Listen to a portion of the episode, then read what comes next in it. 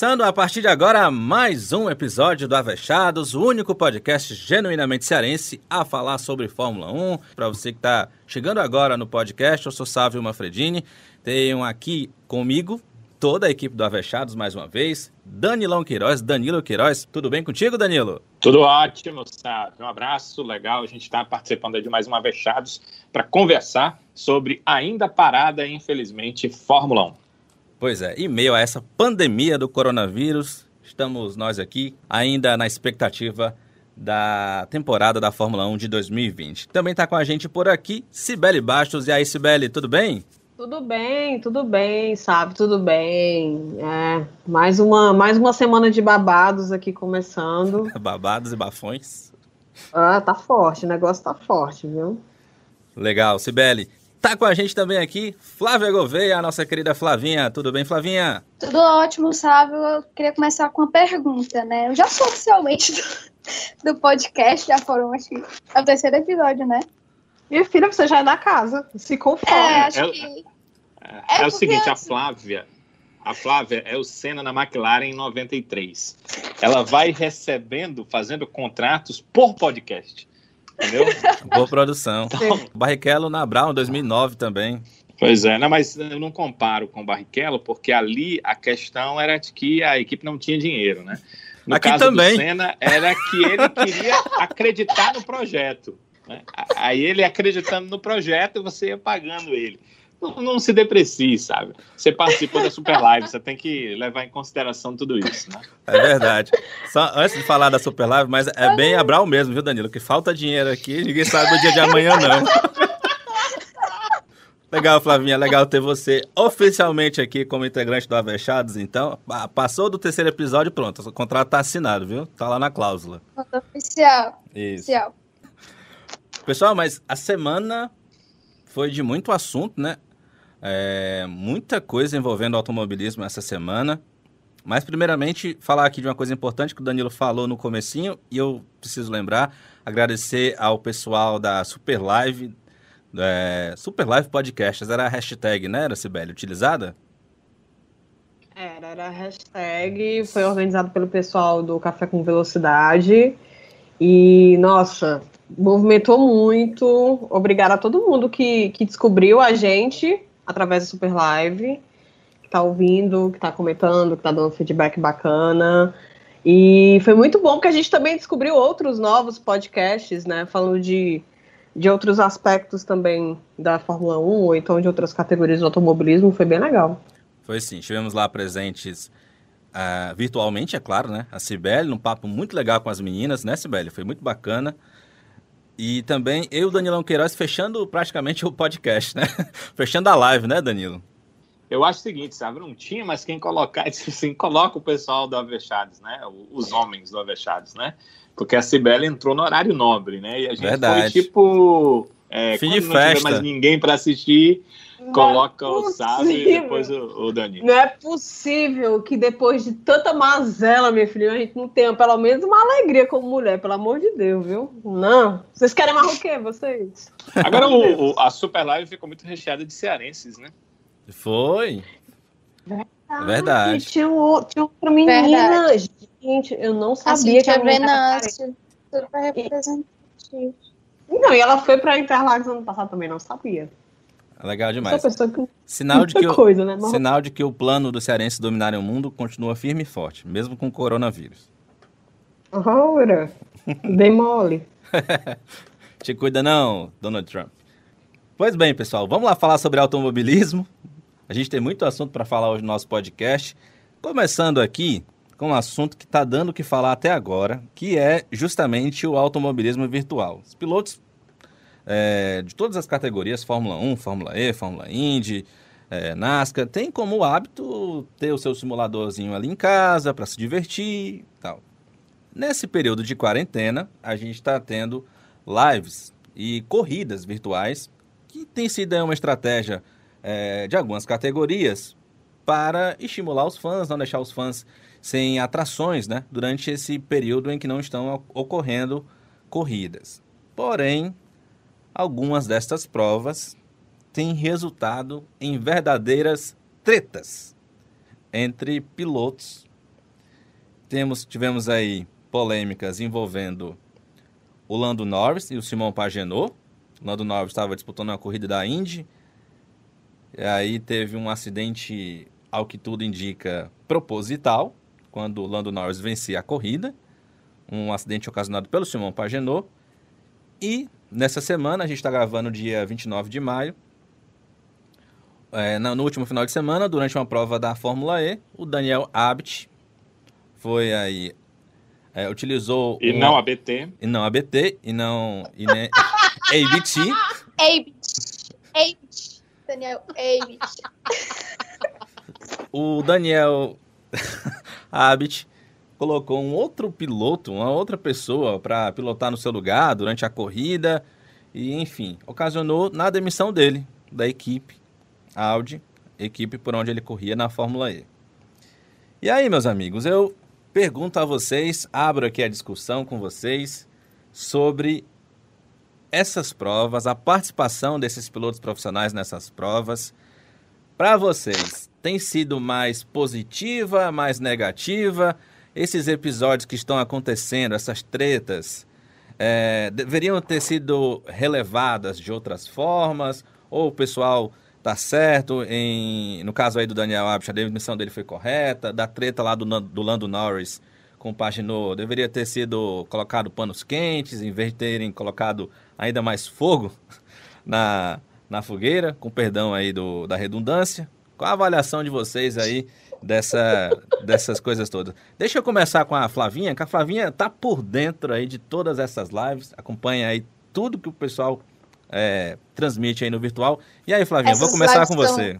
Acabando com minha produtividade, só para deixar claro. Não, não, não, não, deixa o carequinha saber disso, não, viu? Que dá problema depois. não deixa quem? Aquele nosso amigo carequinha. Lá de Aracati. Ah, pois é. é não, não, não pode saber, não. Olha chefe. Se o chefe estiver escutando, desculpa. Eu tô assistindo muito, muita live. Não, mas falando sério, realmente tenho acompanhado bastante essas corridas. É, e, sinceramente, eu acho que tem mais resultados positivos do que negativos, apesar de todas essas tretas grandes, né, que aconteceram.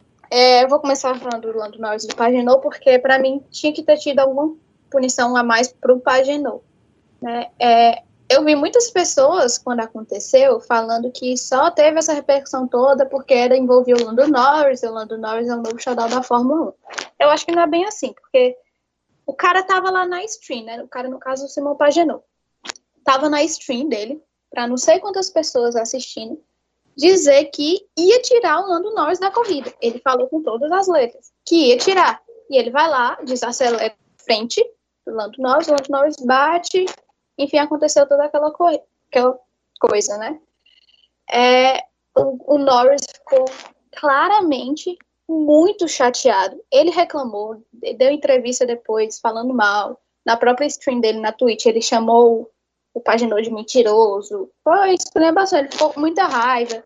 É, entendo ele, porque era a primeira corrida dele né, na Indy. Ele tinha treinado pra caramba, estava treinando muito para se dar bem nessa corrida e foi tirado propositalmente por um cara que não estava aceitando ficar atrás de um piloto da Fórmula 1 ali na categoria dele.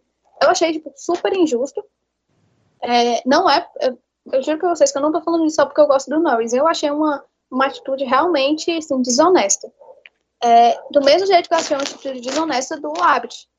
Daniel Abt, gente, tu coloca. Você não tá indo bem nas corridas de simulador, porque, sei lá, N motivo, você, você não é bom, seu simulador não é bom, alguma coisa assim.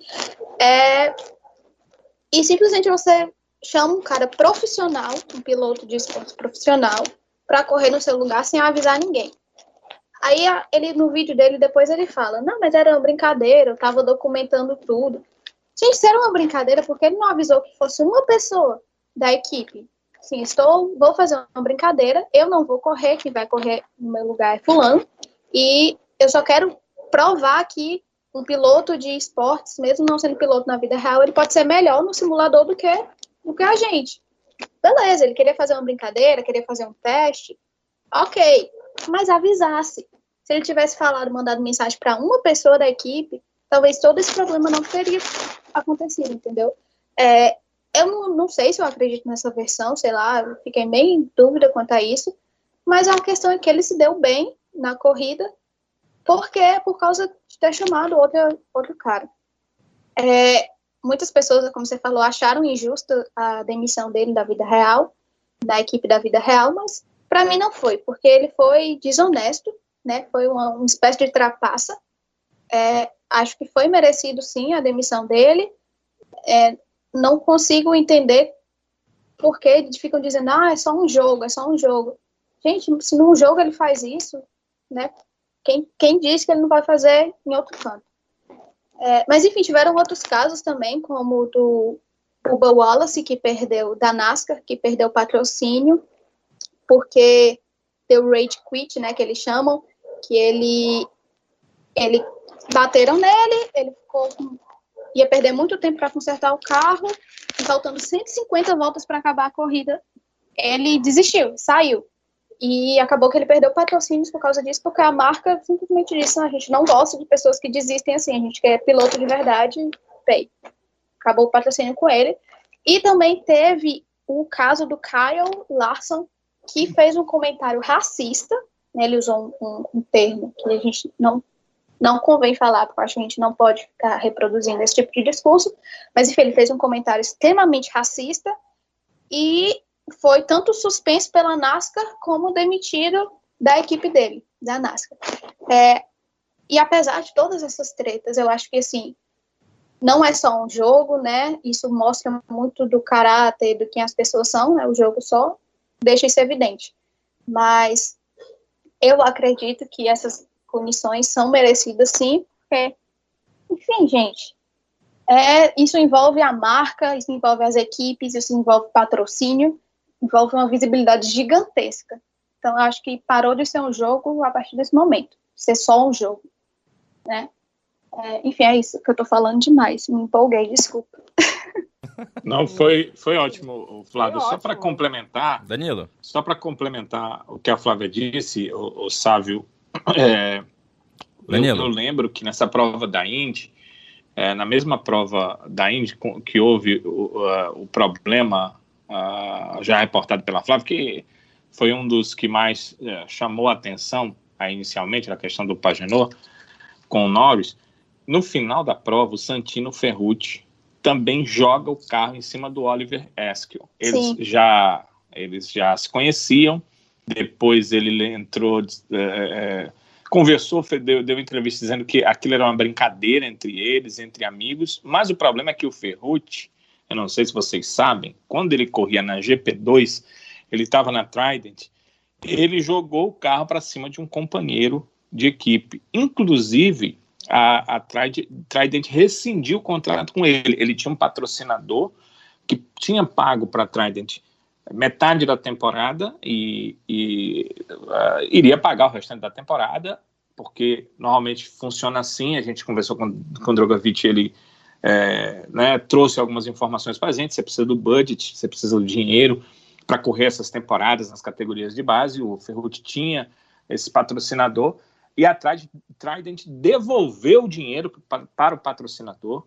para poder tirá-lo da equipe. E aí ele vai na virtual e faz a mesma coisa, jogou o carro para cima de um companheiro. É uma situação que também demonstra, como você falou, Flavinho, caráter, porque se você tem é, numa corrida virtual a condição de fazer isso, tudo bem, sem machucar o teu companheiro, mas o que te impede, né, de, de, de você estando numa corrida real, é, fazer isso com o companheiro e aí levando em consideração que não é virtual, que seria real, também colocar em perigo, em risco a vida do companheiro. Isso aí eu concordo totalmente com o que você disse. Acho que punições devem haver. Eu sempre sou favorável às punições.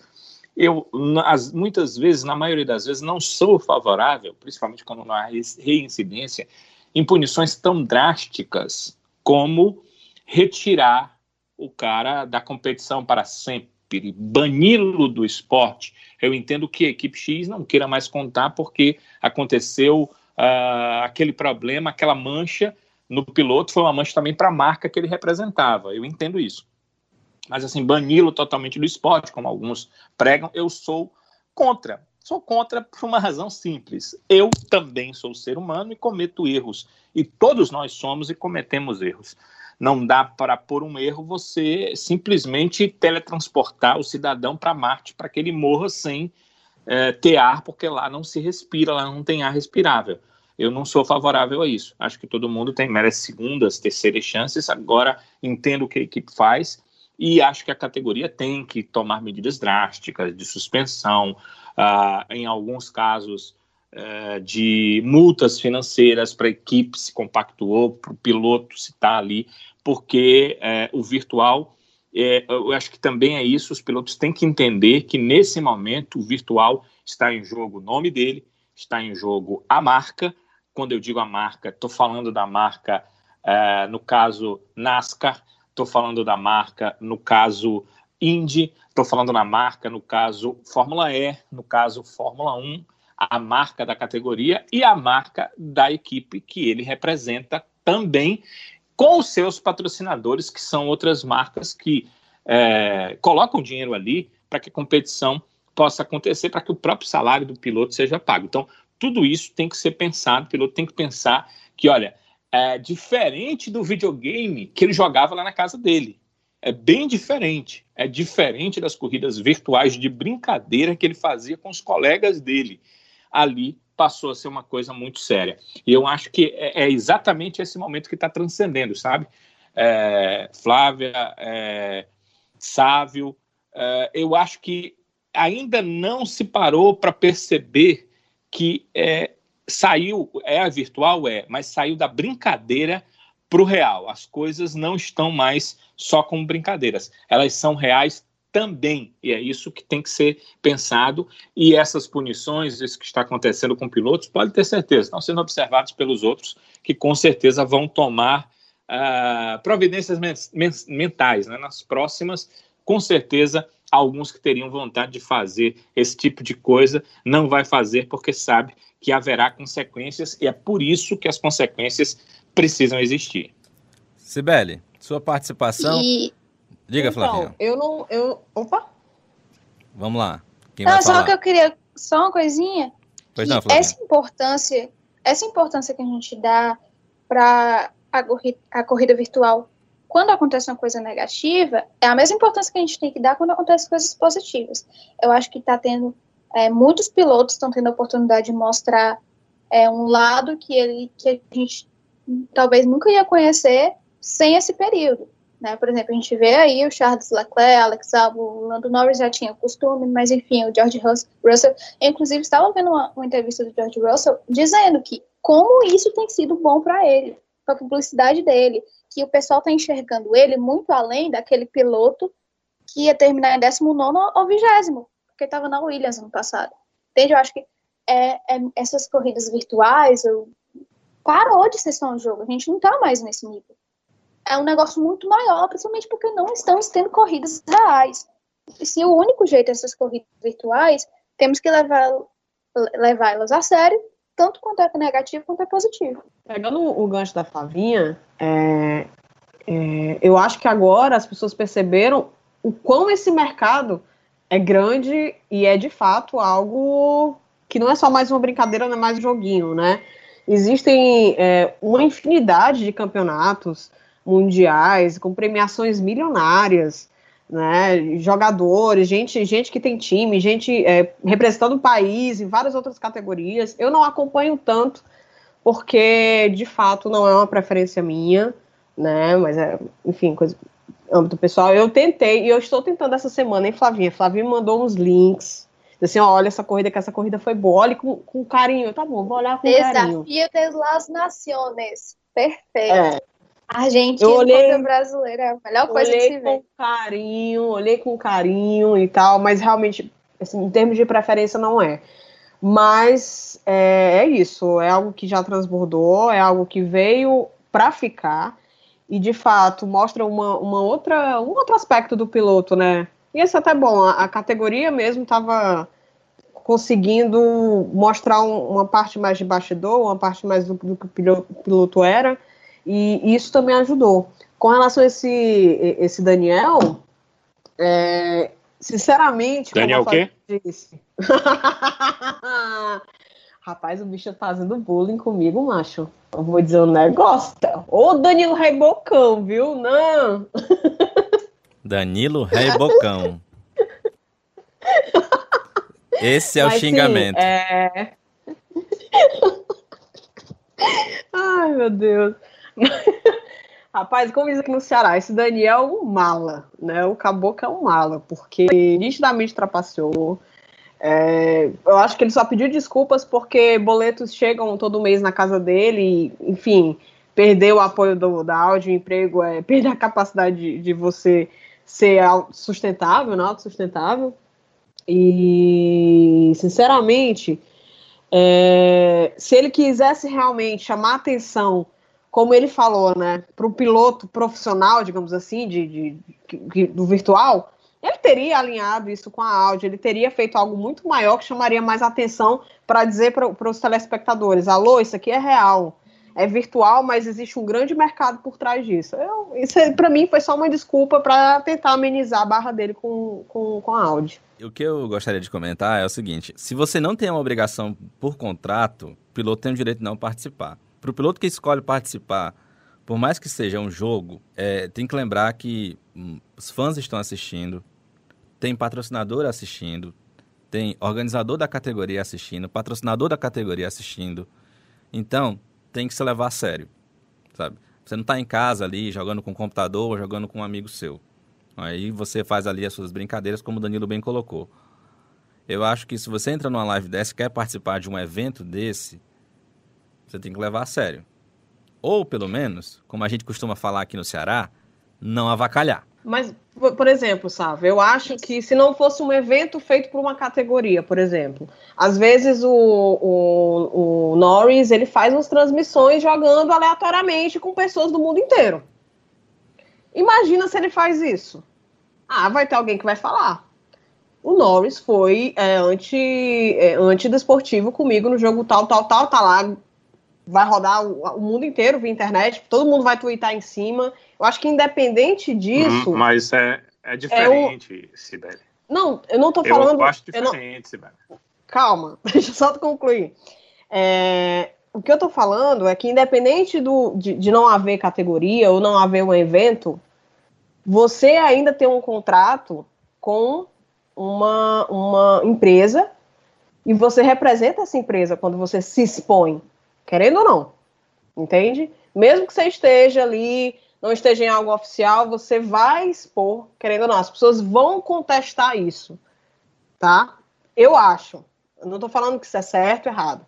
É o que eu estou vendo oh, em geral. As... as... pessoas vão comentar. Por exemplo, se o comentário racista do, desse outro piloto fosse feito no, no, numa outra, uma coisa mais, como o Norris faz, por exemplo, eu acho que ele, ele seria tão julgado quanto ele fez isso. A diferença é que Caiu quando você tem é, a diferença é que ele fez num local de muita, muito mais exposição porque foi divulgado. Enquanto que as transmissões é, do, dos pilotos em outras ocasiões, elas só são, digamos, divulgadas para quem segue o piloto na, na, nas plataformas. Entende? Então, assim, Mas se de repente um alguém. Detalhe... Ah. É, tem um detalhe importante com isso, porque, por exemplo, é, depende muito do tipo de transmissão que está sendo feita a, a Twitch, que é, a, é o canal onde todos esses pilotos transmitem a, a visão dele, né? Transmite ele jogando. É, pode ter. Tanto ele pode estar transmitindo uma corrida séria, como eles, eles mesmos transmitem, por exemplo, os GPs que a Fórmula 1 está fazendo, eles mesmos transmitem a, as visões deles, certo? E eles têm que agir ali como tanto que eles usam a camisa das equipes dele, o Leclerc usa da Ferrari, o Russell usa da, da Williams, e por aí vai. É, mas tem algumas tem alguns limites. Por exemplo, quando eles estão fazendo uma stream de brincadeira, eu acho que essa questão do, da batida e tudo não é. Eles podem até, por exemplo, estar tá um evento jogando de verdade, sem ser ligado à equipe, eu acho que aí daria problema. Mas a gente vê o caso é, fizeram um compilado do, de vezes que o Alex Albon gritou com o George Russell, das vezes que o Russell tirou ele de uma corrida, porque eles estavam brincando E o Russell direto era batendo, era fazendo alguma coisa para tirar o álbum da corrida. E o álbum gritando, eles estavam no momento de brincadeira. A própria o próprio Instagram da Fórmula 1 postou esse vídeo. Era brincadeira, eles não estavam se ofendendo, eles não estavam é, numa corrida séria. Então, aí esse, eu acho que é esse limite que tem que ter. Tipo assim, eles estão brincando, beleza, eles estão brincando. Estão numa corrida séria? Estão numa corrida séria. E acho que, inclusive, foi isso que aconteceu com o Daniel Abt. Porque ele quis fazer uma coisa de brincadeira, entre aspas, ele dizer, numa corrida séria. Não, não tinha como ele fazer aquilo. Não era aquela corrida, a Fórmula E não estava brincando naquele momento. Era um não campeonato. Era, momento, né? era, era, tinha, tinha patrocinadores, tinha muita gente assistindo ele fazer aquilo. Se ele tivesse feito aquilo, na verdade, isso que ele fez, eu acho que nem se encaixa em nenhum canto. Mas enfim, é. se ele tivesse feito isso no stream dele, na, na transmissão dele, tá, ok, mas ele fez um campeonato. Acho que são limites que as, ficam muito embaçados, assim, nesse mundo virtual que a gente está tão, tão dentro, sabe? Isso, é, é, eu, eu penso assim, é, o que eu ia dizer quando é, interrompi a Sibeli, até pedi desculpa, Sibeli, era só essa questão que a Flávia colocou. É, às vezes no mundo virtual, uh, no mundo da brincadeira do videogame, acontece exatamente isso que foi citado, que foi o Norris e o álbum, eles são amigos, eles estavam brincando um com o outro. Eu vi esse vídeo e era uma brincadeira, isso acontece demais. Isso daí não iria ser levado a mal por nenhum patrocinador, iria ser levado como foi, uma, como uma brincadeira, como algo é, que era de dentro da brincadeira que eles estavam fazendo, de uma simulação de corrida de brincadeira, não estava valendo nada, não era nada sério, e nenhum dos dois ficou chocado ou chateado com o outro, porque uh, num outro momento vai acontecer o revés, o inverso, eles, eles brincam sobre isso. Agora, em relação ao comentário racista, aí eu concordo com a Sibeli. Em qualquer situação, uh, se você emite um comentário racista, aí é o seu caráter que vai ser julgado. E aí, isso. o seu patrocinador, ele pode não concordar com aquele seu desvio de caráter. Entender, pode não entender que aquilo ali foi uma brincadeira momentânea. Pode não ter sido, né? Foi um desvio, é um desvio de caráter seu que você está colocando, expondo para o público. Então aí você pode perder patrocinador, aí você pode perder lugar na equipe, aí você pode perder lugar numa categoria. Isso é. Então são coisas diferentes. Gente estava comentando né, a questão de bater, de brincar, de não deixar o outro ganhar a corrida, porque são amigos e tal. No virtual brincadeira é válido, faz parte.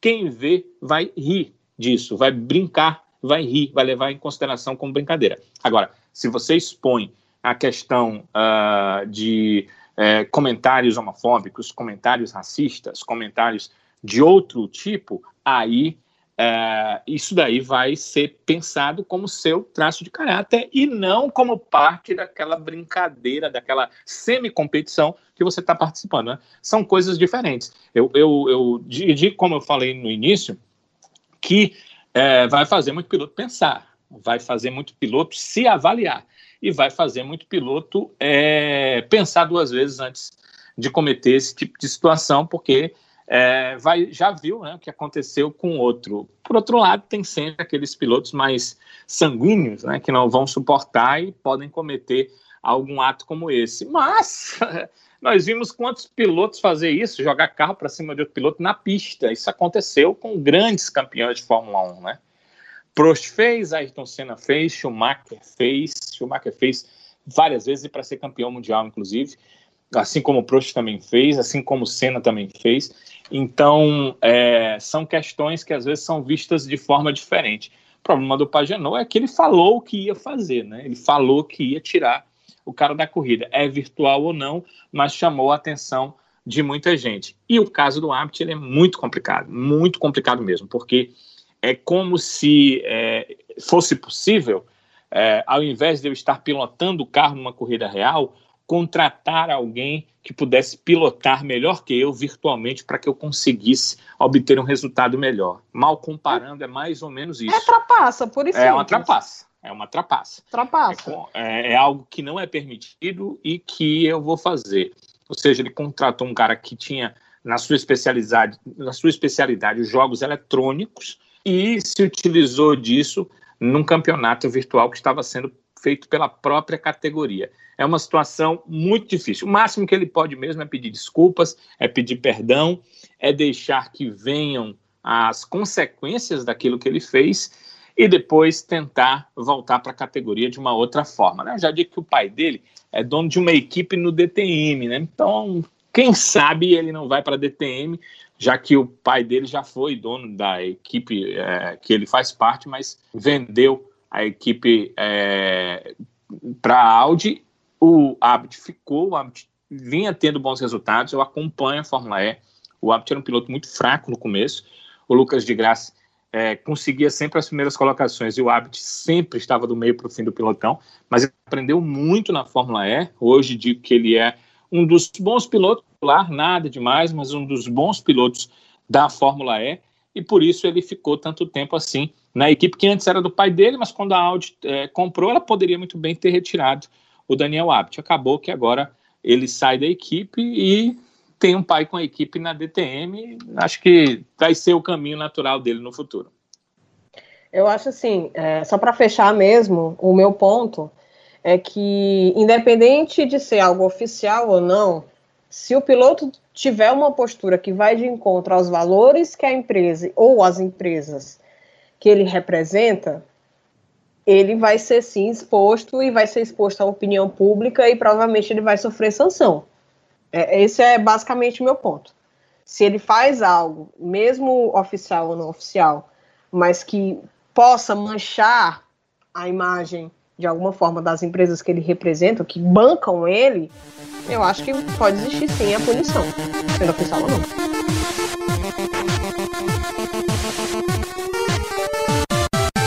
Pois é, pessoal. Outro assunto importante essa semana que a gente teve foi, digamos que, a sacramentação do regulamento do ano de 2021, temporada de 2021 da Fórmula 1, a gente teve algumas mudanças que eu já adianto aqui a minha opinião, analiso como muito interessantes. A gente, inclusive, é, falou muito sobre isso, né, Danilo? É, na Super Live que a gente teve, que é sobre o teto de gastos da Fórmula 1 como uma das maneiras da Fórmula 1 sobreviver depois dessa crise do coronavírus. E queria já a sua opinião. O que, que você achou dessas novas regras? O que, que você pensa sobre isso? É, é uma saída mesmo para a Fórmula 1 a, alcançar esse desenvolvimento sustentável? Porque tem muita gente também que já está, que defende, Danilo, que na verdade isso pode enfraquecer a categoria, essa redução de gastos. Qual é a sua avaliação sobre isso? É, a gente até conversou no ano passado sobre algumas coisas de redução e de como melhorar a categoria. A própria Liberty, ela pegou uma categoria é, focada muito no passado, né? Que o Bernie Eccleston ainda entendia as montadoras, as grandes empresas, e incluindo a Ferrari nisso, que também não deixa de ser uma montadora, né? A, a do grupo Fiat. É, é, equipes, é, empresas que poderiam gastar qualquer soma de dinheiro. Então, era um outro momento do mundo, né? O mundo não vive mais esse momento aí. Ainda mais quando nas, nos principais países da Europa há uma regra que a partir de 2030 não se pode mais produzir carro a combustão. Os carros terão que ser produzidos é, a partir de outra fórmula, mas não vão poder ser carros com combustível é, como a gasolina como álcool que provocam a combustão. Então, por conta disso, a Fórmula 1 tinha que se reinventar. Então, o que foi que a gente é, discutiu no, no, no, ano passado ainda sobre essa questão? O que que a Fórmula 1 quer? Sabe, sabe? Se ela quer é, continuar sendo uma categoria é, com apenas o ápice financeiro europeu ou alguém dos Estados Unidos que pudesse entrar, mas o ápice financeiro mundial, ou se ela tem como preferência ter equipes mais próximas umas das outras. A gente vê uma equipe de meio de pelotão ganhando uma corrida, coisa que faz muito, muito, muito tempo que não acontece na Fórmula 1. Então, a, primeiro, a Fórmula 1 teria que decidir isso. E, a princípio, o que eu vejo é que o pensamento da Liberty é esse de que as equipes têm que se aproximar mais. O grau técnico das equipes não pode estar tão difícil de, de haver uma aproximação que já há quase uma década nós temos ali em cima três equipes, é, Mercedes, Ferrari, Red Bull. Houve aí na época do, do motor híbrido, do início do motor híbrido, a Williams ainda se bandeirando ali para ser uma segunda, terceira força nos dois primeiros anos, mas depois tudo voltou para essas três equipes e as outras não conseguem chegar nelas de forma nenhuma. A Liberty parece que quer acabar com isso. Então, ela deu um passo é, com essas medidas, mas ainda está muito distante disso acontecer. Primeiro, porque quem tem a supremacia, a supremacia de conhecimento técnico continua com essa supremacia de conhecimento técnico. Como as regras não mudam em 2021, porque eu estava querendo muito que essas regras mudassem, carros novos, uh, situações diferentes a partir de 2021. Se isso fosse acontecer, até entendo que não pode acontecer pela questão financeira, pela pandemia, pelos gastos que as equipes não podem fazer para isso. É, eu entendo tudo isso, mas se ela fosse acontecer, poderia haver uma equiparação maior. Como não vai acontecer, o que ocorre? Ela está diminuindo os gastos para que a equipe grande é, não possa, com tanto dinheiro que vai gastar, sempre a, aumentar o seu patamar técnico e nunca ser alcançado por uma equipe de nível intermediário. Você falou da redução, eram 175 milhões, caiu para 145 milhões. Nós estamos falando de dólar, é muito dinheiro, para se ter uma ideia, no real de hoje, em torno de 700 milhões de reais, quer dizer, quase um bilhão de reais, uma equipe de Fórmula 1 vai poder gastar em uma temporada. É dinheiro demais, o teto orçamentário ainda é muito alto, ele cai para 140 milhões em 2021, ainda é muito alto, ele cai para 135 milhões em 2022, é muito alto ainda, aliás, entre 2023 e 2025, é muito alto ainda, eu acredito que é, eu até é, me enganei aqui, 2021 é que é os 740, os 145, 2022 os 140 e entre 2023 e 2025 os 135 milhões. É muito dinheiro ainda, é muito difícil que uma equipe é, pequena passe a intermediária, uma equipe intermediária passe a equipe grande, principalmente isso, mas já está se fazendo algo, pelo menos para barrar esses gastos malucos, porque a Fórmula 1 é como o Brasil. Quem tem muito tem demais. Ferrari, é, Mercedes, Red Bull.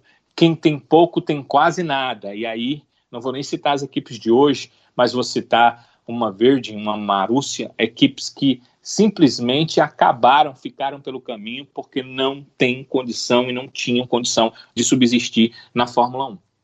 O teto é um pontapé inicial, é um passo só, uma escada bem longa a Fórmula 1 tem para subir para que as equipes estejam mais próximas. Eu não estou sonhando com é, a equipe de, de, de, fim de pelotão sendo a principal no ano seguinte, a um ano que ela foi última, e a equipe campeã ficando no papel de coadjuvante. Eu não estou sonhando com isso, mas sonhando apenas que as equipes de meio de pilotão possam brigar em algumas corridas com as equipes de frente e, quem sabe, ter alguma vitória dentro de uma temporada de 21 corridas da Fórmula 1. É isso que eu acho que a Fórmula 1 quer, é isso que eu acho que a Liberty quer, porque quando você sabe o que vai acontecer no final da corrida, antes dela começar, a corrida se torna chata, e isso não é esporte.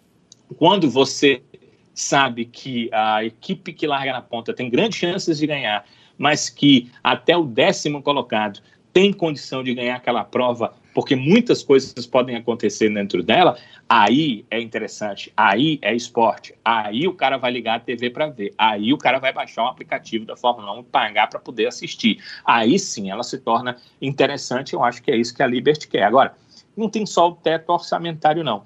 Tem a questão das peças, né? Que algumas serão padronizadas, eles estão chamando de componentes transferíveis, ou TRCs, e as equipes grandes vão fazer e vão vender por um preço que vai ser determinado para as equipes pequenas. A equipe pequena que tem pouca tecnologia para fazer essas peças certamente gastaria muito, talvez não fizesse com a mesma condição técnica das grandes equipes, assim ela comprando tem uma condição de se equiparar a essas grandes equipes. E uma coisa que eu achei muito interessante, que eu fiquei com receio de acontecer antes das regras saírem, porque a gente já tinha ideia de que ia ocorrer, uma equipe pequena, ela não pode produzir essas peças. Ou seja, A Force India, por exemplo, ela não pode, é, vou, vou, vou, morrer chamando de Force India Racing Point, né? A Racing Point não pode é, pegar essa peça e fazer, porque aí seria uma forma de burlar o limite orçamentário.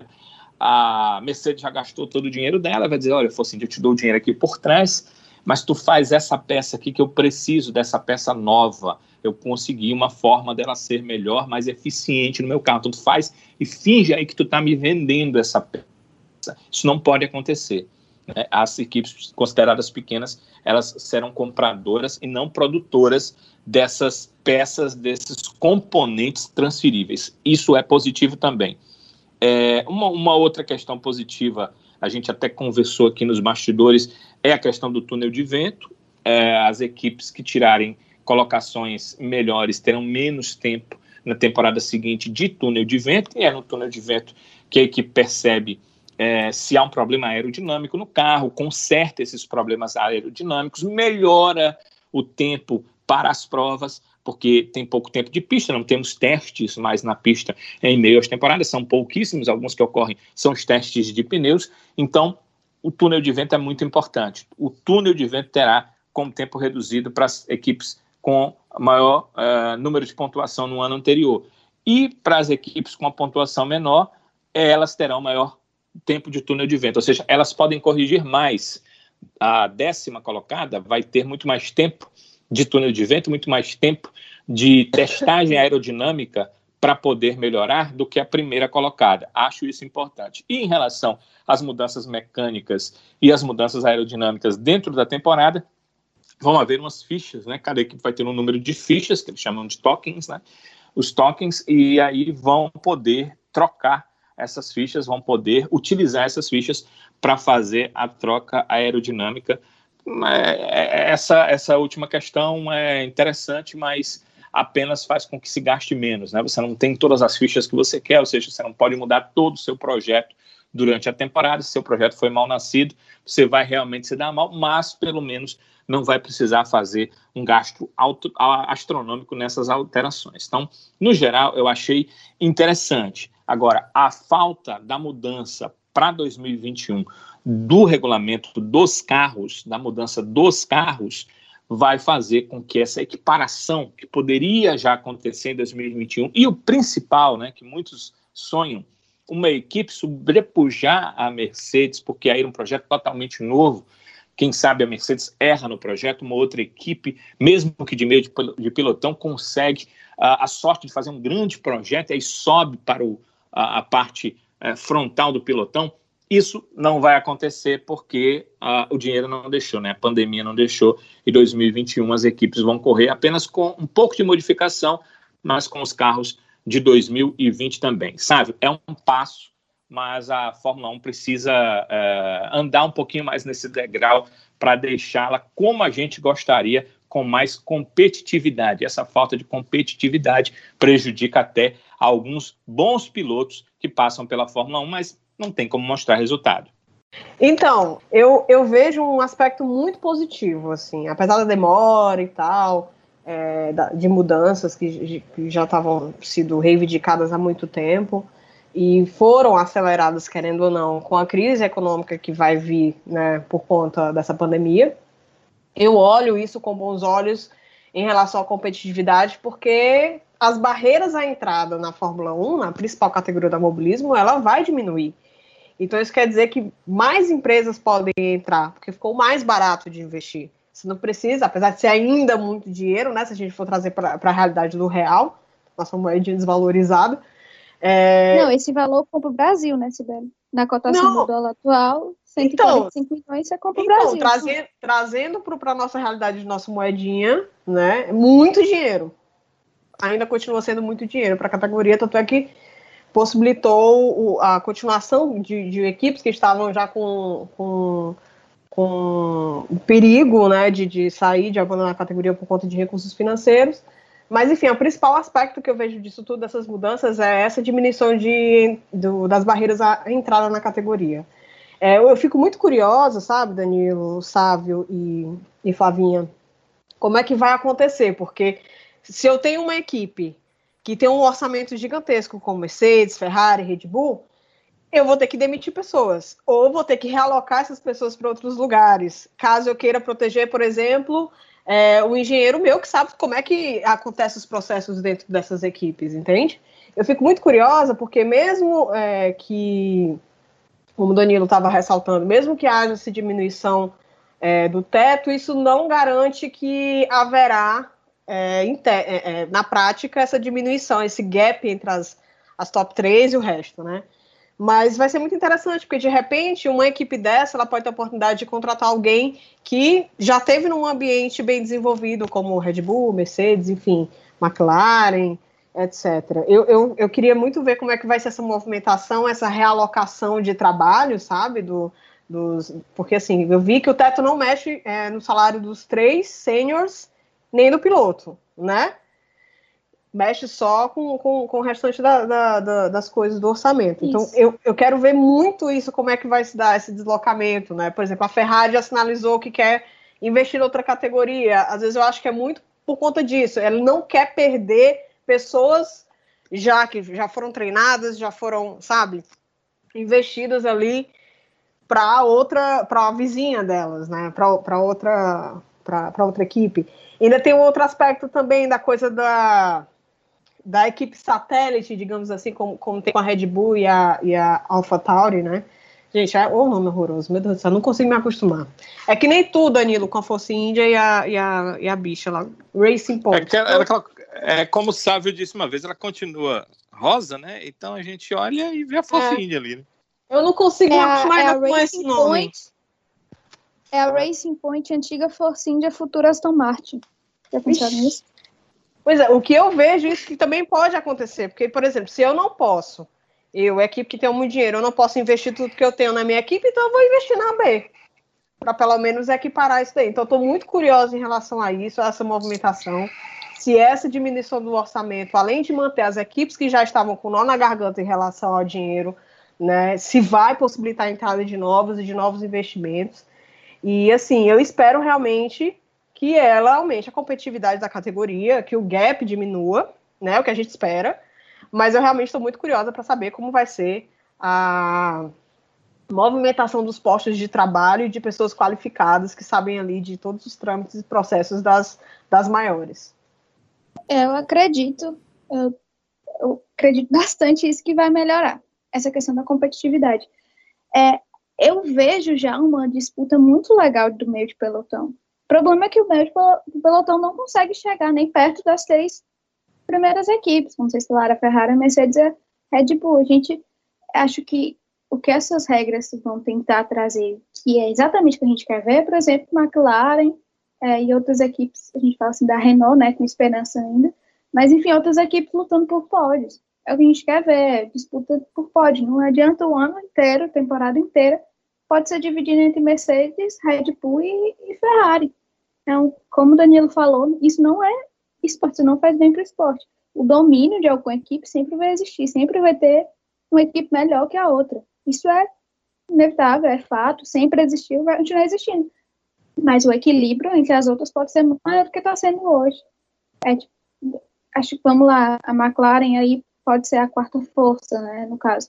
Pode ser a, a melhor equipe sem ser as, as três primeiras ali. E mesmo assim, a McLaren conseguiu um pódio com Sainz no ano passado. É, isso não é competitividade, isso não é o que a gente quer ver. Então, acredito que essas regras são um passo grande, ainda tem muito a se fazer, mas essa, principalmente o teto de gastos pode ajudar muito a aumentar a competitividade, é, é o que a gente quer ver, é o que, é o que pode aumentar muitas a gente vê muito saudosista hoje, ou muitas pessoas mesmo que nem gostam de, de Fórmula 1, não gostam de automobilismo, que, quiçá, quando, quando começar essas regras a funcionarem, se elas funcionarem do jeito que a gente quer, comecem. É, a, a tendência é isso aumentar até mesmo o lucro com, por exemplo, marketing, com transmissão da Liberty. Acho que é por isso que a Liberty está tão focada nisso agora, porque aumentar a competitividade vai beneficiar a Liberty e a marca Fórmula 1 em todos os aspectos. Não, e ainda tem o fato da, do, do túnel de vento, né? Que foi feito um esquema um pouco draft de NFL, né? Os últimos serão os primeiros, aquela coisa do tipo. E é bem interessante porque quando você estabelece um teto, quando você iguala tudo ali, você, querendo ou não, você força as equipes a terem um maior grau de diferenciação, uma maior inovação, né? E sabendo disso, acho que né, pode ter contribuído, não, senão as, as equipes menores, ou que tiveram menor pontuação no campeonato, podem utilizar mais o túnel de vento para olhar, para ter mais tempo de se desenvolver e se diferenciar um pouco, sabe? Porque quando você nivela todo mundo ali pelo orçamento igual, você vai ter que se diferenciar de alguma forma, né? Então, eu achei bem interessante a coisa dos últimos serão os primeiros. Danilo? Não, é a posição que eu a posição que eu coloquei é, é a posição que eu acho que todo mundo consegue observar, né? É, é interessante, é legal. Nunca é, nós veremos é, uma inversão 100% de pilotão, ou seja, o último não vai ser o primeiro no ano seguinte, simplesmente porque ele vai ter mais tempo de túnel de vento. Nem vai ser o primeiro porque é, ele vai ter uma condição é, de mudanças técnicas maior do que aquele que foi campeão no ano anterior. Essa essa é, condição que ele tem de melhorar tecnicamente não vai lhe dar a primeira colocação. O pilotão não será investido para o ano seguinte, mas é, é, digamos que a distância, né, que inclusive a Sibeli chamou de, de gap, né, que é o nome inglês, a distância ela não vai ser mais tão grande, ela vai aproximar as equipes. A Fórmula 1 se tornou chata de tal forma que uh, quando um piloto tem alguma punição, ou comete um erro, ou a equipe comete um erro, como a não saída de box num, num Q1 para classificação, e o piloto tem que largar nas últimas posições, nós já sabemos que, na pior das hipóteses, aquele piloto Ferrari, aquele piloto Red Bull, aquele piloto Mercedes vai terminar a prova, na pior das hipóteses, na sexta colocação, mesmo iniciando de último. É, então, é esse tipo de situação que vai mudar ou ele chega nas primeiras colocações pelo braço, pelo piloto que ele é, ou é, ele vai ter problemas ali para marcar pontos, para chegar no meio do pilotão numa corrida como essa de recuperação. Estou é, colocando isso aqui como um exemplo do que pode ser com a equiparação técnica que as regras vão dar. Agora, é bom a gente lembrar que isso aí vai ser passo a passo, né? é, até 2020 as equipes ainda estão liberadas para gastar e mesmo com a pandemia eu tenho certeza que as grandes equipes vão gastar muito mais do que as equipes de meio de pilotão. Então é, ainda haverá essa diferença. Esse mesmo carro será utilizado em 2021, por mais que as equipes do meio e do fim do grid é, tenham mais condição de alterações aerodinâmicas e até mecânicas para a próxima temporada, elas não vão alcançar as equipes grandes assim. O tempo é que vai fazer com que isso aconteça. Só espero que, primeiro, a Liberty, que hoje é a dona da Fórmula 1, não mude esse caminho. Ela está fazendo um caminho para que as equipes estejam é, mais próximas, para que tenhamos uma Fórmula 1 mais competitiva, que esse caminho não mude, e que essas regras é, possam ampliar ou serem ampliadas para ampliar a condição de equiparação das equipes, para que isso aconteça num futuro mais próximo do que a gente, só com essas regras que a gente vê hoje, vislumbra, que eu vislumbro aí o que 5, 10 anos para a gente ver uma Fórmula 1 com as equipes mais próximas. Mas se aos poucos uh, a FIA, a Liberty, eles entenderem que tem coisas que eles começam a ver, a avaliar, que podem fazer com que a, a equipe de meio, a equipe de fim se chegue mais, esse gap diminua, que ela possa implementar aos poucos para que a gente possa ver uma Fórmula 1 com uma real briga uh, de pilotos, muito mais do que apenas de equipes. Né? Hoje o que a gente observa é uma briga de equipes. Né? Você, se uh, a Mercedes tem o melhor carro, como teve nos últimos anos, Acredito que só em 2017 e 2018 a Ferrari conseguiu ainda desafiar um pouco a Mercedes, é, mas mesmo nesses dois anos a Mercedes continuou, no geral, né, na maioria das provas, com o melhor carro. Normalmente a disputa foi entre os pilotos da Mercedes, quando tinha o Rosberg por lá, né, porque depois da saída dele, o Bottas não conseguiu desafiar o Hamilton. Quando nós tivemos a Ferrari com o melhor carro, ela basicamente é, não teve disputa porque na Ferrari não se tem disputa, né? Você tem um primeiro piloto e ali ele já é campeão. Antes até do ano começar, ele só precisa não se machucar durante o ano que ele provavelmente será o campeão. Então se torna uma categoria muito chata e acho que é isso que a, a, a Liberty não quer que aconteça, que a gente não gostaria, não quer ver na Fórmula 1. E é isso que as regras começam a nos dar uh, um pensamento de que no futuro, talvez não tão próximo, né, mas no futuro nós veremos as equipes ali mais próximas. Eu uh, lembro, e, e, a gente uh, se olhar para a década de 80, para uma parte ali do período da década de 90, a gente vai ver que se falava muito mais em pilotos do que equipes. É, nessas épocas, os grandes nomes eram muito mais os pilotos do que as equipes. E se a gente olhar também para essa época, tem muito. O, o, número de multicampeões é bem menor do que a gente viu nas últimas décadas. E isso aconteceu porque o domínio de equipes foi muito grande.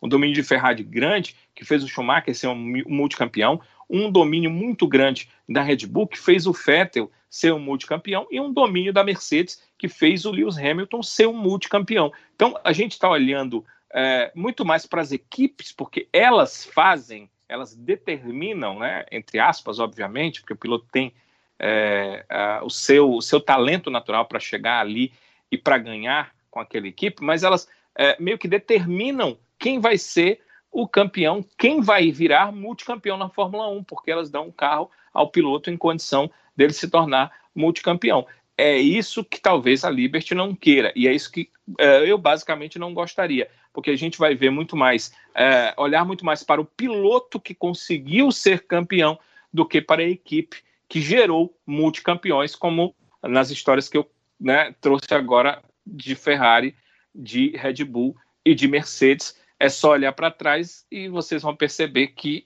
foi isso que aconteceu na, nos últimos anos, nas últimas décadas de Fórmula 1. E falando em gastos, a gente teve uma notícia, as duas notícias, é uma razoavelmente boa e outra muito ruim.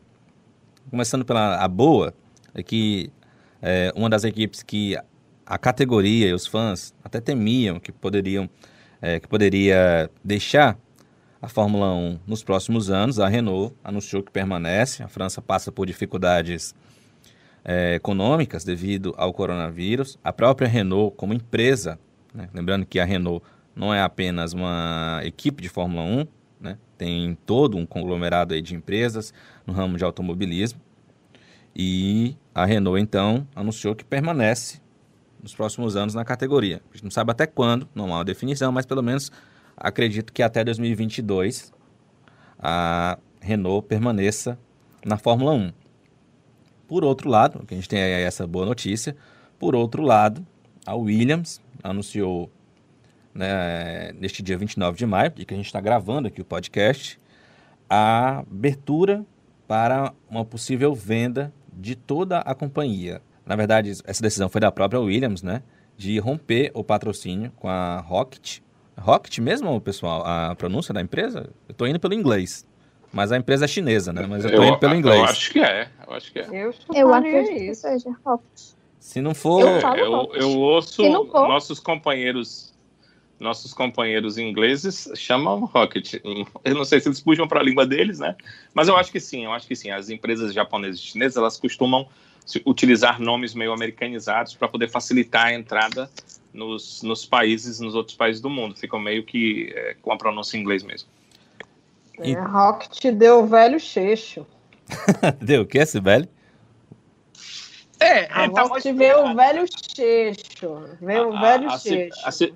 Você entrou no ponto, Sibeli, porque o negócio está meio mal explicado, né?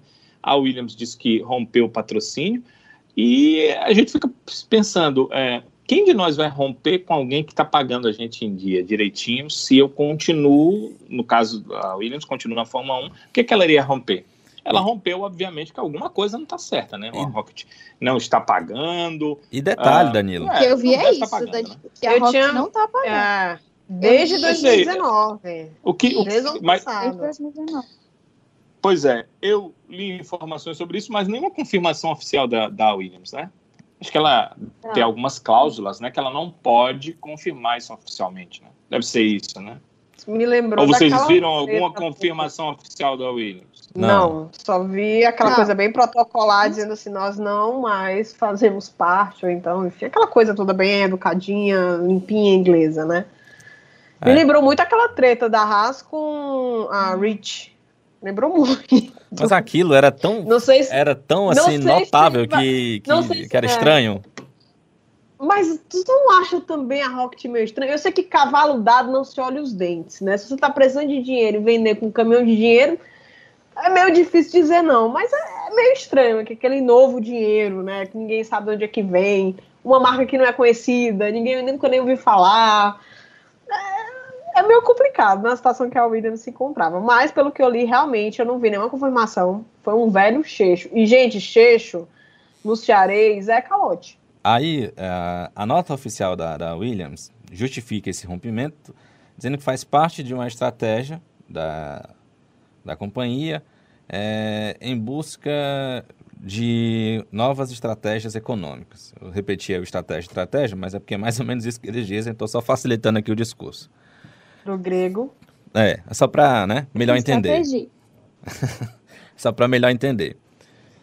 Mas e aí, pessoal, o que, que vocês avaliam? A Williams sendo colocada à venda, há um temor geral de que, inclusive, quem comprar a Williams vai ter a, to- a total oportunidade de não usar mais o nome, apesar de que eu acho difícil que quem comprar a Williams, se, acon- se acontecer, né, dela ser de fato comprada, é, não queira aproveitar o nome, não queira aproveitar a marca que já, que já é Eu também. Pode- consolidada. o problema é que É um nome muito problema é que forte pode pra ser uma- simplesmente uma- ser descartado. Não é, exato. Eu também acho o muito problema é difícil. que cara. pode ser uma montadora, né? Pode ser uma empresa. pode Era ser isso que eu ia que usar colocar. seu próprio nome. É, exatamente. Agora, se não for, se não for, se for um Hum. bilionário russo, né? O árabe. O, o pai do Mazepan tá aí atrás de uma equipe, muito chateado porque não conseguiu comprar a Racing Point, né, na época. E é, então, é, se for um caso assim, com certeza a equipe vai se manter com o nome. Mas se é, for uma empresa, né, nem precisa ser é, uma montadora, pode ser, obviamente, mas nem precisa ser uma montadora, porque, por exemplo, a Red Bull precisou usar o nome dela, Red Bull, ela entrou para ser Red Bull. Se for uma empresa de qualquer outro ramo, vocês lembram que a, a, a Hit Energy né, chegou a, a, a pensar em comprar ah, a Haas em, em algum momento, pensou em também comprar a própria Racing Point, ainda fosse India na época, pensou em fazer essa compra, aliás, não só pensaram, né, eles fizeram uma proposta que, segundo eles, foi maior do que a proposta do Stroll. A diferença é que o Stroll mostrou como é que ele iria fazer o pagamento das dívidas para a equipe se manter, e por isso a dele acabou aprovada, eu acho que foi o correto, né? ele conseguiu se manter na categoria no mesmo ano da compra, com tantas dívidas que tinha a Force India. Então, essa é a questão, e, e aí o nome Williams poderia assumir, que seria terrível para a categoria, né? porque nós temos uma, a McLaren, que foi fundada pelo Bruce, que não é mais dele e nem da família, mas o nome segue na Fórmula 1 e conseguiu ser uma das equipes mais vitoriosas da Fórmula 1. A Williams também já o foi e hoje é, tem essa possibilidade até de perder seu nome. Vou torcer aqui para que quem compre mantenha o nome Williams e a saúde financeira da equipe, mas é muito chato uma equipe como a Williams tá uh, participando ou vai participar da temporada 2020 com uma placa de vende-se na porta da empresa, porque é praticamente isso que está acontecendo. Né? Na verdade, é a abertura de capital, ela está vendendo percentual de capital. Há, existem as duas possibilidades: pode ser apenas a compra parcial de, de um percentual do, das ações da empresa, e aí serviria como investimento. É claro que quem investe recebe por aquilo que está investindo em algum momento, ou poderia ser a compra da maioria dessas ações, e aí, nesse caso, quem comprar as ações se torna o sócio majoritário e vai poder administrar, vai poder mandar na empresa. São essas duas possibilidades. Agora, é, sei que vocês têm muita coisa para comentar, não sei se iriam tocar nesse ponto, mas é, o ponto que me chama atenção nisso é que fica latente a incapacidade de administração da Claire Williams, e obviamente não é porque ela é mulher, poderia ser o Francisco Williams ou Pedro Williams, mas ela demonstrou incapacidade digerir aquilo que o pai dela deixou para ela, infelizmente. E a Williams chega num ponto em que, lembrem-se, no início dessa era de motores que a Mercedes é, chegou de forma tão avassaladora, a Williams chegou a ser o carro a brigar com a Mercedes pelas primeiras colocações. E conseguiu degringolar de tal forma a ir, nesse momento, para último lugar no grid, ficar brigando pelas duas últimas posições no grid. Então, foi uma falta de eh, tato com a Fórmula 1, foi uma falta de administração de tal forma que saiu da briga pelas primeiras posições pela última posição de uma condição de uma equipe estável que naquele momento conseguiu manter um patrocinador por três temporadas e que, pelo que a gente sabe, pagava um bom valor para a Williams por três temporadas, ter a condição de como segundo lugar, terceiro lugar entre é, construtores ter um valor muito bom ao final do ano da própria Fórmula 1 por estar nas primeiras colocações ao final das temporadas para ficar na última colocação e para colocar uma placa de vende-se na equipe nesse início de temporada 2020. A gente está praticamente no meio do ano, mas a temporada ainda vai se iniciar, então é, é falta realmente de administração. Né? Isso aí ficou. Todo mundo já percebia pelo que estava acontecendo na pista, agora fora da pista a gente também vê que essa falta de administração está muito estampada, está muito na cara e é infelizmente vergonhosa e por isso a família vai perder pelo menos, pode ser que o nome mantenha-se, né? Mas perder pelo menos a condição de administração da sua equipe de Fórmula 1. E teimosa, Olha... né, Danilo, de uma certa forma. Muito teimosa. Vai lá, Flavinha. A rocha. Não, é, é, é, muito triste a situação que a Williams está hoje, sinceramente. É, é um negócio que a gente não dá nem para descrever. É, eu assisti, acho que ano passado, o documentário Williams, que está disponível na Netflix, é, que é contando toda a história do Frank Williams, como ele construiu, como ele, ele do nada ele fez a, a equipe, é, vida pessoal, tudo. E, gente, esse homem deu a vida dele todinha pela equipe. Ele construiu essa equipe no braço. Assim, eu, sinceramente, eu até comentei para a no Twitter hoje, eu tenho medo do Frank Williams passar dessa para melhor, se a equipe se acabar, porque é um negócio assim que. É na vida é... dele, né? É, é, e ele, ele viu, obviamente, ele não tem mais tanta atuação assim. Ele foi vendo a equipe se definhar, definhar, até chegar numa situação de, como o Danilo disse, botou a placa de vence. Assim, implorando por ajuda. Porque na nota ele diz que é, a nota parece uma publicidade. Olha, estamos à venda. Por favor, algum investidor ajuda a gente, a gente está precisando de dinheiro. Né? É um negócio assim, é uma. É, é, eu não entendo nem como chegou nesse ponto, na verdade, porque uma equipe é uma empresa que precisa de gestão e, como o Danilo falou, foi anos de má gestão que deixaram a equipe na, na fossa que está hoje. Eu sinto muito pelo Frank, porque o que ele, ele construiu tudo isso, esse império, e está vendo ele desmoronando.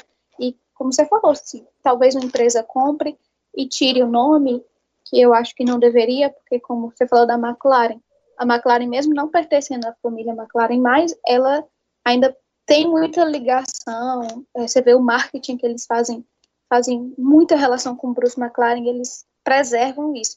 Se por acaso uma empresa comprar a Williams, eu espero muito que eles façam isso, mas é muito triste ver, ver a, a equipe se desfazendo assim. Inclusive, nesse documentário, eles exploram muito um aspecto de disputa de, de, de gerência da equipe entre a Claire e o irmão. O irmão. Há uma, é, há uma a coisa, do, porque assim, gente, é, como o Bel Danilo falou, a competência da Claire como gestora, isso aqui não está é, dizendo que ela é incompetente porque ela é mulher.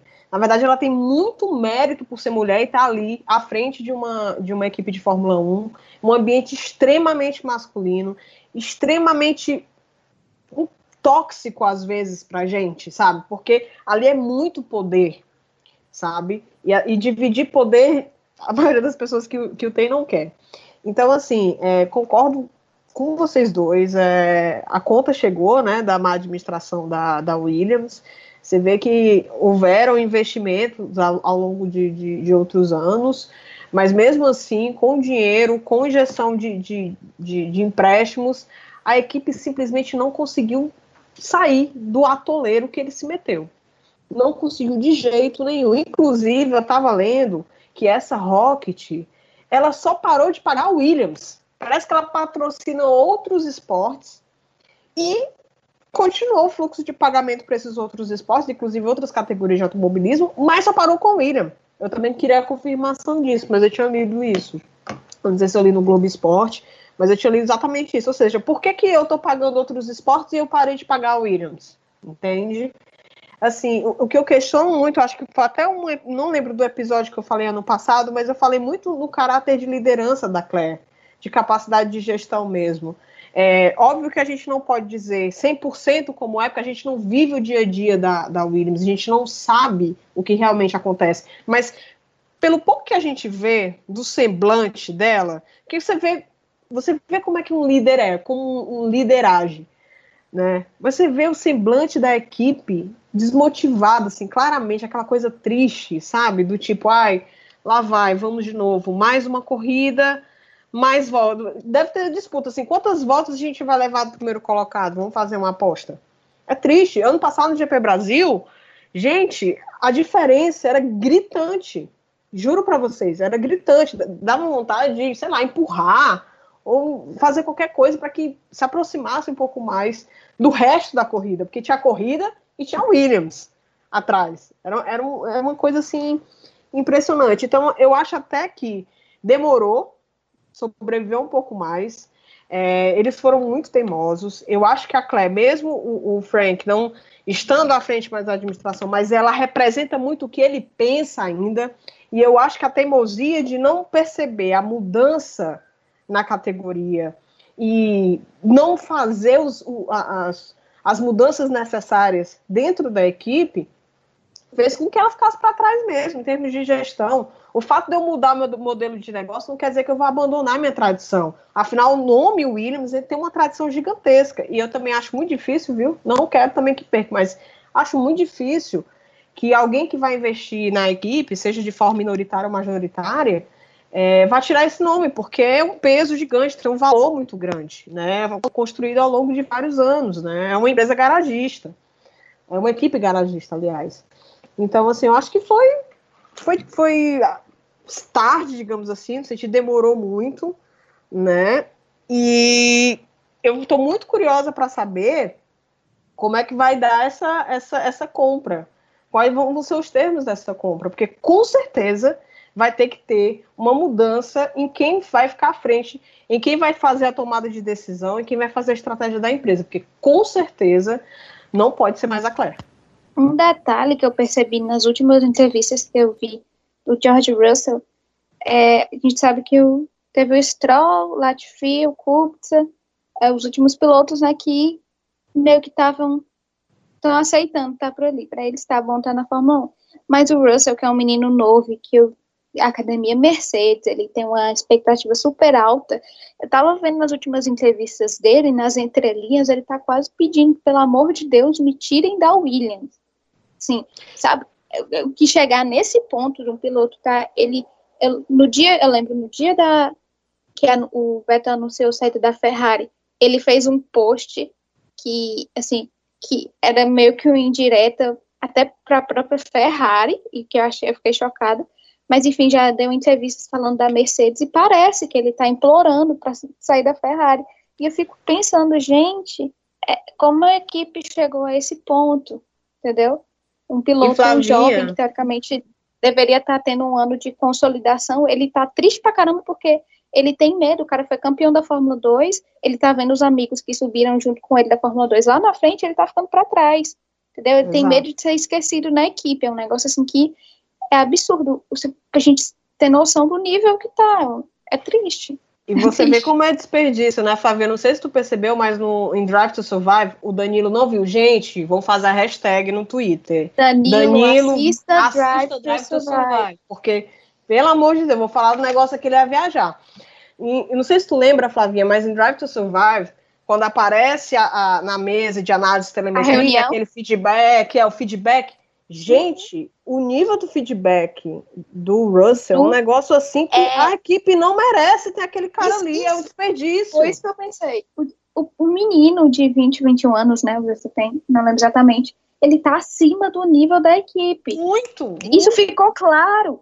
É um negócio assim que é absurdo. É, é absurdo, é tipo, é, é surreal, é surreal, assim. Então, é, para mim é teimosia, é, é um pouco até de má orgulho, má gestão, muito orgulho do tipo, ah, sempre foi assim, sempre deu certo, não vou mudar. Tem muita gente que tem essa mentalidade, né, de levar é, um negócio. Falo... É, eu falo do Frank Williams porque eu admiro muito ele em alguns aspectos, mas no próprio documentário que eu citei, tem alguns comportamentos dele que são claramente super ultrapassados, e eu acho que são esses comportamentos que a Claire Williams herdou que deixaram a, a, a equipe do jeito que está hoje, assim, essa teimosia gigantesca. Ele é muito cabeça dura. Assim, para ele, o que ele está fazendo está certo. Se todo mundo está fazendo diferente, é porque está todo mundo errado. Então, vamos continuar aqui com o nosso planejamento que... Que vai dar certo, certo. né? É, é, vai dar certo. Eles ficaram presos no passado, assim, de uma forma que... É, a impressão que eu tenho é que, tipo, ele não tá lá, mas está sendo representado por ela. A cabeça dele tá lá ainda, é. entende? A cabeça dele tá lá. Então, assim, a, a, gente espera que, que com esse teto, né, menor, menos gastos e tal, a coisa possa até é, facilitar a entrada de novos investidores, né? Fica um pouco mais barata para novos investidores. Eu, mas eu também acredito que não vão mudar o nome. Mas que é triste, realmente é. Um, tradicionalíssima. É a segunda maior equipe campeã, né, do, do, da Fórmula 1. Eu tô louca. Ou é isso mesmo? É Só fica atrás é, da linha vermelha. É a terceira. É a terceira? É a terceira vitórias, não? Ferrari e McLaren. É, é verdade, é verdade. É Ferrari, tipo, McLaren. É, é a terceira maior equipe da, da, é, da Fórmula 1. Todos minha memória é o um negócio todo, é porque eu só lembro da, da minha, né? Claro. E a Renault, pessoal? Vocês não falaram da Renault? Eu sei que a, a, a Cibele tem um, um nariz tortinho assim pra Renault. Mas a permanência dela. Quem não tem, na... sabe? Quem não tem. Eu não tenho, não. Acho legal a Renault. Não, eu gosto da Renault, não gosto do Sírio. É. Não. Acho que ele, ele é o grande problema da Renault. Eu sei. Ele é um dos, é um dos, né? É, inclusive, Renault, pra mim, por exemplo, hum. é, o mesmo problema da Williams, que eu acho que é gigantesco o problema financeiro da Williams, mas, por exemplo, se vier um investidor e não transformar aquela equipe ali, tipo, botar o pessoal realmente qualificado, já que a gente viu a surra que eles tomaram de um menino de 21 anos, é, enfim, eu acho que a Renault também é a mesma coisa. Financeiro é problema, a gente entende. Mas também de pessoal, de qualificação, de técnica, tem que melhorar muito. Não, a Renault está é. passando por um processo de reestruturação, já mudaram o CEO, tá um CEO interino e tal, mas é. assim, tem que botar também o Ciro. Eu também acho que ele toma péssimas decisões. Tá aí, ó. Gastou o que não tinha com o Daniel Ricardo, levou o pé na bunda. parece, parece corno chorando na rede social, porque o cara deixou que ele, isso? entendeu? Ora, guarda, não, pelo amor de Deus, que mas isso? É, que mas aí é, interessante, é interessante né? A, a, a, a é, Renault se faz de coitadinha, né? Através, claro, do, do Abitibor, se faz de coitadinha porque está sendo abandonada pelo Daniel Ricardo, mas a Renault vai tirando, né? Tirou um ano e vai tirar o segundo. Dois anos de carreira do Daniel Ricardo sem dar um carro para ele em condição de vitória. E você não pode dizer Isso. que ele, como piloto, não tem condição de vitória. Porque nos anos que ele passou na Red Bull, quando deram um carro para ele em condição de vencer, ele venceu. Né? Então não dá para dizer que a culpa é do piloto. A culpa é da equipe. A equipe cometeu erro. Você falou de estruturação. Desde que a, a Renault voltou para a Fórmula 1, ela está em reestruturação. Eu acho que esse é o grande problema. Ela não pegou e determinou um caminho e seguiu para aquele caminho. A Renault não fez isso. A Renault tem grandes problemas, porque primeiro é o seguinte, ela tem que usar o motor dela, que é o motor mais fraco da Fórmula 1 hoje. Não adianta ela chorar e dizer, não, nosso motor é melhor do que o Honda, que os resultados depõem contra ela. Então, não é ela é, tem que usar seu motor e não melhora o seu motor. Ela tem que usar a, a sua equipe para fazer bons carros e ela vive alterando o pessoal da aerodinâmica, da parte mecânica em si do carro, vive mudando e não define um direcionamento para o que ela vai fazer.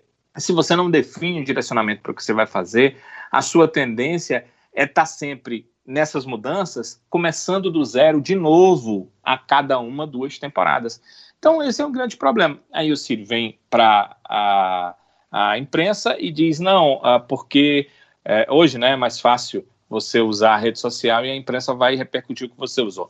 A empresa precisa, a Renault precisa de pessoas que deem continuidade a um projeto. A própria Renault não dá continuidade a seus projetos. Ela vive alternando. Olha para os pilotos. Todo ano a Renault procura mudar de piloto. Todo ano ela quer fazer alguma mudança, uma mudança de piloto. Ela mesma não continua com seus projetos. Mas eu nem olho muito para as questões de pilotos, porque com o Ricardo, acho que ela teria condição de ser vencedora se tivesse um carro vencedor.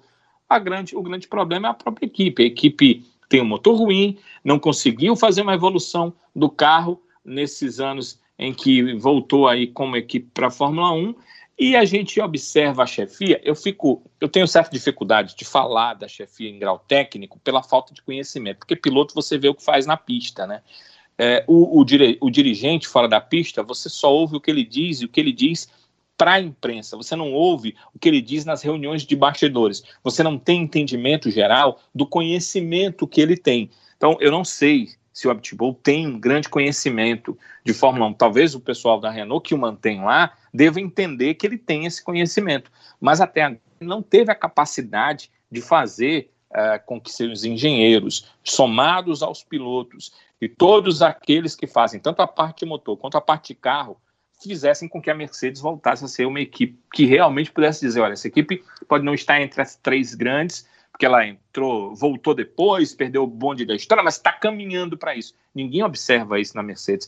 Uh, aliás, na Renault, a gente olha para a Renault e vê uma equipe que é, é de meio de pilotão e que vai ficar ali no meio de pilotão, no máximo, o que ela vai fazer. Tem alguma coisa muito errada na equipe. Agora a gente sabe que é o fator que piora a situação deles, que eles também não têm mais dinheiro, né? Porque se pensava, na equipe pelo menos é de uma fabricante, é, de uma montadora, de uma, de uma fabricante com muito dinheiro e vai continuar investindo, hora ou outra, com as mudanças de regulamento, vai acertar na veia e vai fazer um grande carro. Mas agora a questão financeira também, também começa a apertar para a equipe Renault, a gente não sabe qual será o futuro. Importante a informação dela que fica na Fórmula 1, como disse o Sávio, deve ficar pelo menos até 2022, onde as maiores mudanças devem acontecer na categoria, isso acaba sendo uma boa notícia para o piloto brasileiro Caio Collet, que é da Renault e que está a caminho aí da Fórmula 1 e que deve ter ficado meio turvado esses dias, a cabeça meio turvada, sem saber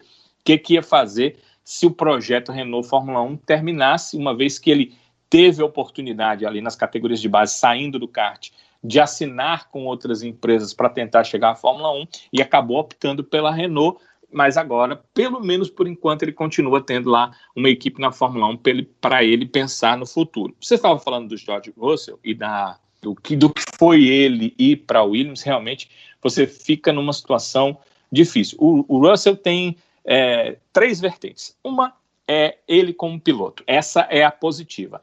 O Russell venceu a GP3, em, se não me engano, em 2017. No ano seguinte, ele venceu a Fórmula 2 em 2018. Vejam só, tem piloto que para vencer Fórmula 2 precisa passar dois, três anos lá.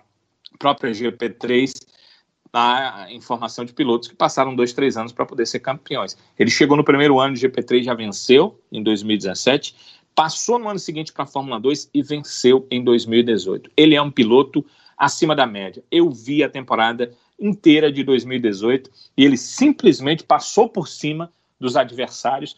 Claro que ele estava num grande carro, mas havia pelo menos mais três carros em condição de ganhar corridas, de ganhar qualquer corrida como o dele, e ele ganhou a maioria das corridas e venceu para chegar na Fórmula 1. Aí vem as duas vertentes negativas dele. A primeira, que ele está numa equipe que é super equipe, a melhor equipe hoje da Fórmula 1, que é a Mercedes, mas que até agora nunca pegou um piloto da base e botou para correr na equipe. Não, não teve. Não, não, aconteceu isso. É, né? aí a gente periga de entrar naquele outro assunto.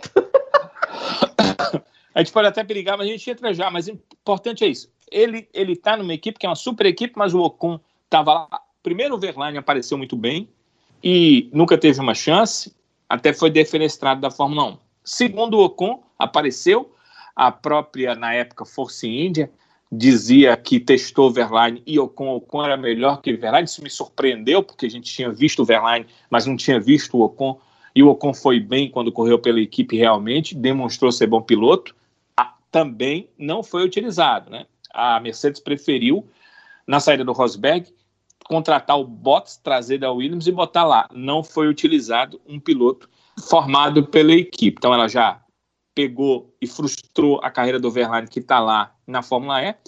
O Ocon já não tem mais contrato com a Mercedes, agora é piloto da Renault na Fórmula 1. E com o George Russell está acontecendo isso. Essa é a vertente negativa dele. A outra negativa, além de estar tá ligado a uma grande equipe, mas que não utiliza os pilotos da base, a outra negativa é que ele está na Williams. Simplesmente a pior equipe da Fórmula 1 e que ano a ano não melhora. Né? Ele já foi para a segunda temporada e ele já disse no início da segunda temporada que o carro não ia melhorar o que se pensa que a Williams vai continuar no fundo do pelotão. Então, ele tem ao lado dele o talento e tem contra ele contrato com duas equipes que parece que não ajudam muito, né? Uma porque é ruim mesmo e a outra porque é ótima, mas não parece confiar em piloto que sai da sua própria base de, de, é, de formação de pilotos para a Fórmula 1. Então, acho que ele precisa de um outro caminho, mas eu entendo que, como é um piloto de qualidade, em algum momento ele vai achar ali um espaço interessante na Fórmula 1. Pelo menos espero que sim, senão vai ser mais um que vai sair da Fórmula 1, vai migrar aí para uma Fórmula E, talvez, e tentar Coitado, espaço em outra categoria. E aí a Fórmula 1 é que perde com isso. Coitado, não deseja isso pro bichinho, não. Fórmula não, não é desejo, é olhar, olhar para as vagas Bichinho. e as vagas são tão, as vagas são tão pequenas que um piloto tetracampeão que ainda tem muito para dar para a Fórmula 1, que é o Vettel, não tem lugar na Fórmula 1 praticamente. Verdade. É. Ele, ele, ele vai optar mas... por uma equipe como a Renault de meio de pilotão que está decadente ou esperar algo que venha da Mercedes. E se viesse algo da Mercedes, mais uma vez ela se afirma como uma equipe que não está nem aí para o piloto que ela forma e pega um outro piloto feito para colocar na equipe. Deve estar tá nesse dilema, inclusive. É. Mas, ó, tu falou em categoria de base eu, e do Caio Collet, e aí eu, eu não sei se nem se eu deveria voltar no assunto Renault, mas é, a Renault, ela tem uma um, diversidade de pilotos aí, de base e outras categorias de Fórmula, e, sinceramente, eu acho, eu acho um ótimo caminho, até mais econômico já por essa crise, né? Teve que cortar 2 bilhões, é, demitiu mais de 15 mil pessoas, se não me engano. Tem que dar satisfação, sim, porque parte da Renault é do governo francês, então é dinheiro público, e a França está com a economia, como quase toda a economia do mundo, é, em frangalhos por conta dessa crise toda, na cadeia produtiva, enfim.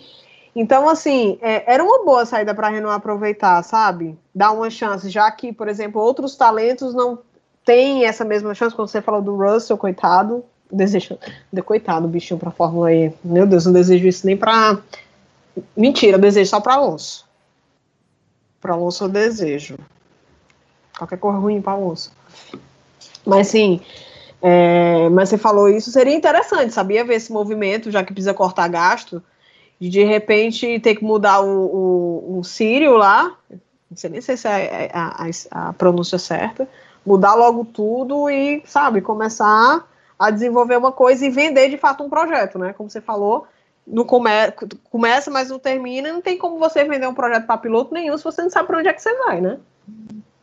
Com certeza. Eles têm de, no, de, no, de novos, né? Já preparados para a Fórmula 1. O Guan Yu Zhu é um piloto ah, aquele chinês, chinês né? É, só que eu acho que ele não tem ponto para poder correr na Fórmula 1 e tem o Christian Lundgaard. O que é que pode acontecer? Esses pilotos que não têm pontos, né? É, para a Fórmula 1. O Lundgaard ganhou a Fórmula é, 3 ano passado, então ele já está com uma pontuação boa, ele vai correr a Fórmula 2, provavelmente ele vai conseguir os pontos. O Guan Yu se fosse o caso de utilizá-lo, ele tem alguns pontos de categoria de base, não dá para te precisar quantos, mas ele tem alguns pontos sim.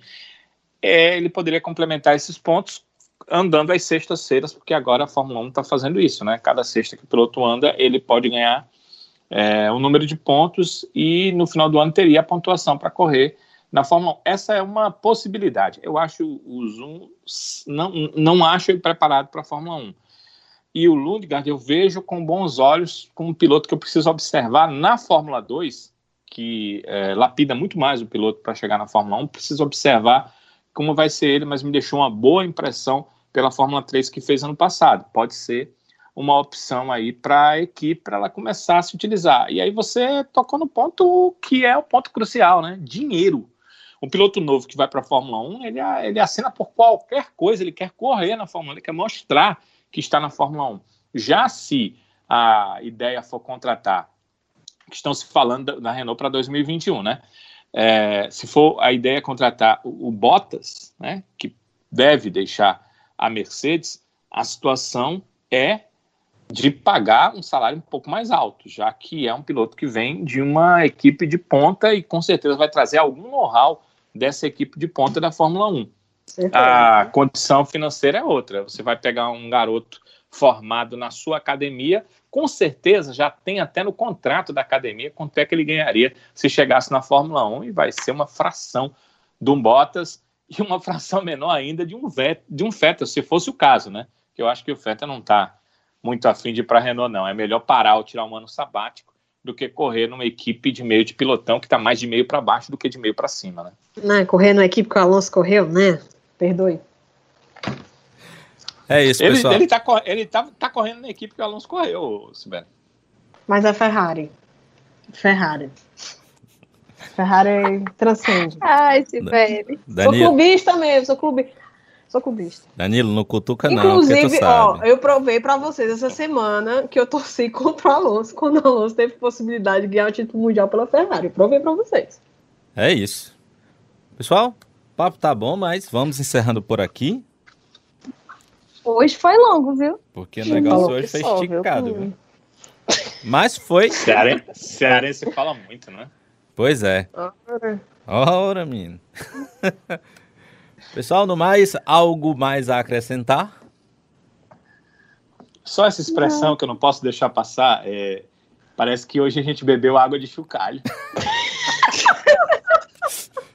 Pedi até pro editor botar um chocalhozinho aí de efeito, né? De leve. De leve. Ai, não, Vocês já ouviram essa expressão ou foi só eu? Não, não claro que a gente escutou. Eu, pelo menos, né? Ah, não sei assim, uma, é, uma mais nova. Não sei assim, uma, uma. E eu não sou daqui, né? Você tem que considerar isso também. Ah, é. Tu nunca Mas escutou, não, né, Flávia? Xa gringa. Não, não eu, gringa. Na verdade, eu ia jogar. Gringa da Bahia. Gringa diretamente da Bahia. Na verdade, eu ia jogar a Flávia pela idade dela. Vocês, eu, eu queria ver vocês julgando o Drogovic na última semana pela idade dele. Mesma idade, mas vocês só me julgam. É impressionante. Tá vendo aí? Olha. Falaram nada, só porque era convidado especial, mas eu fico aqui, tenho que ficar recebendo essas coisas. Tô de olho, viu? Tá ouvindo aí, Sibeli? É Chegou agora? Diabo, né? Não foi comigo, não. Não foi comigo, não. Foi com você. Chegou agora e é botando... Você também, Eu? Não. Olha. Não, o julgamento da, da, da Flávia foi o seguinte é porque às vezes essas expressões vão passando e às vezes para numa determinada né, geração ali e já não passa para outra geração. Mas ainda bem que eu ouvi, a, a Sibeli já ouviu, o Sávio também, a Flávia só não ouviu porque ela estava na Bahia, né? E essa é uma, é uma expressão cearense, né? Não é nordestina, é cearense, né? E baiana é, é, quase, é quase do sul do país, né? Ai, ai, pessoal, legal demais ter todo mundo aqui hoje.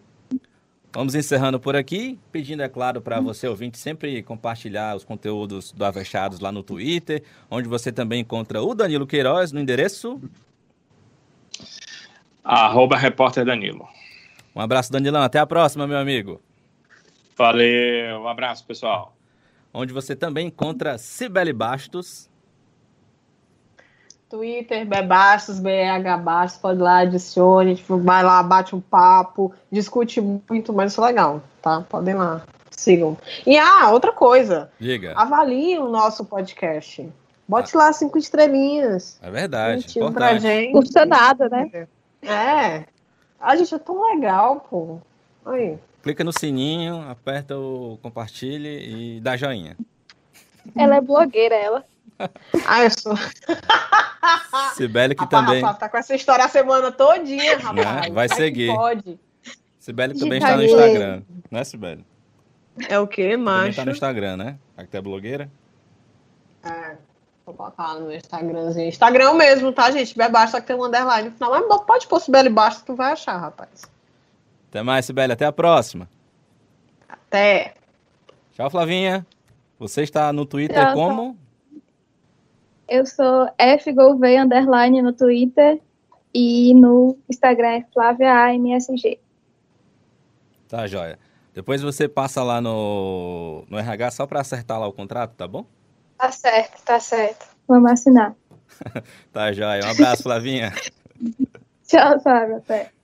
É isso, pessoal. A gente encerra o episódio do Avechados. Lembrando que eu também tô lá pelo Twitter, ou Manfredines, tá bom? Esse aí no final. E também no Instagram. Mas não vai no Instagram, não, que você não vai ganhar muita coisa, não. Um abraço para vai to... ver ele na praia. um abraço para todo mundo e a gente se encontra no próximo episódio. Até lá!